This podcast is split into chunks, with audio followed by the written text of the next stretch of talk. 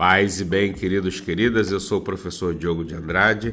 Esta é a palavra da salvação e hoje nós vamos refletir a respeito do Evangelho de Marcos, no seu capítulo 16, versículos 15, 16 e 17.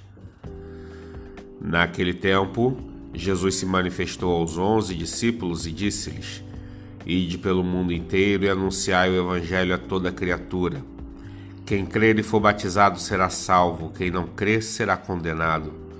Os sinais que acompanharão aqueles que crerem serão estes: expulsarão demônios em meu nome, falarão novas línguas.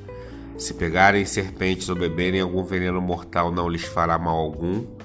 Quando impuserem as mãos sobre os doentes, eles ficarão curados.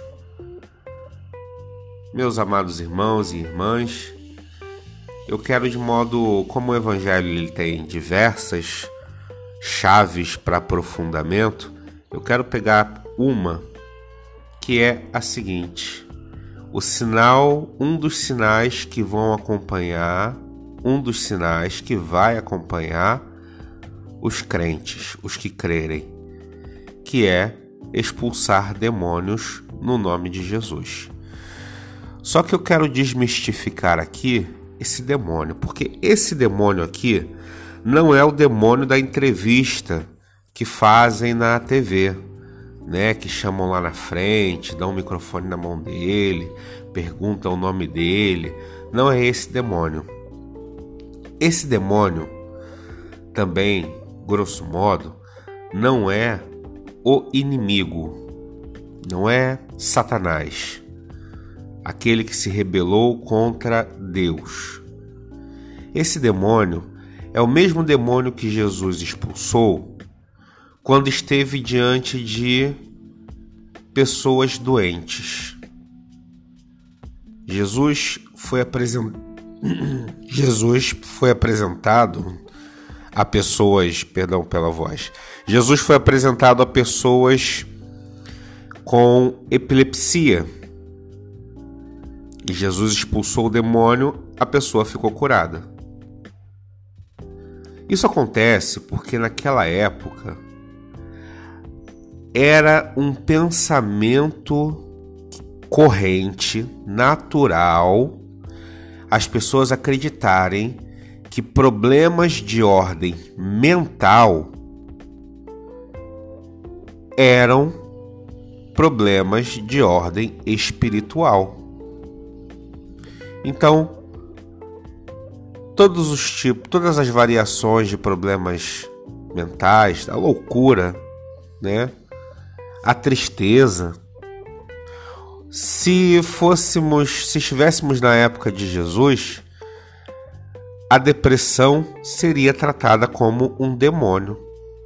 Pessoas em estado de profunda depressão seriam levadas a Jesus para que ele expulsasse o demônio o demônio da tristeza, o demônio da depressão. Pessoas com tendência suicida, pessoas que se automutilam, seriam levadas a Jesus. Então o que Jesus está dizendo aqui para todos nós é: olha, há no mundo uma série de pessoas com problemas que precisam ser curadas. Vão curar essas pessoas. E como que você cura alguém que está em depressão? Você cura alguém que está em depressão conseguindo levar a pessoa ao tratamento, seja ao psicólogo, seja ao psiquiatra, seja conseguindo fazer a pessoa sair de casa para fazer uma atividade física, para fazer uma caminhada. Você, neste caso, está expulsando um demônio. Quantas pessoas que tiveram o fim de um relacionamento ou perderam um ente querido não conseguem mais ver solução na sua vida, inclusive pensam em suicídio isso é um estado de desequilíbrio na mente. E isso precisa ser curado. E você pode curar isso, levando a pessoa ao tratamento, orando pela pessoa para que a pessoa receba o tratamento, sendo irmão, sendo irmã, estando junto, porque a verdadeira amizade também é uma cura. Então, em síntese, o que eu quero dizer nessa mensagem de hoje é que para curarmos as pessoas como Jesus está nos enviando a curar, é muito mais necessário nos humanizarmos, estarmos com elas, cuidarmos delas, do que fazermos o espetáculo de colocarmos a mão na cabeça delas e dizer sai em nome de Jesus.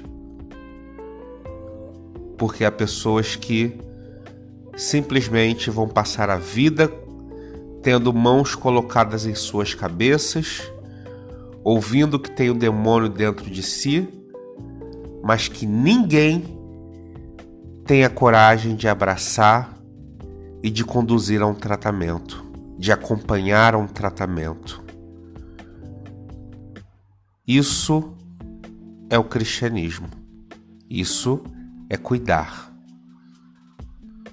E olhe para si mesmo, olhe para si mesma também.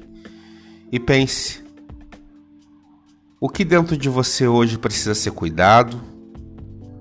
Será que não há algum desequilíbrio dentro de você hoje que está precisando de atenção?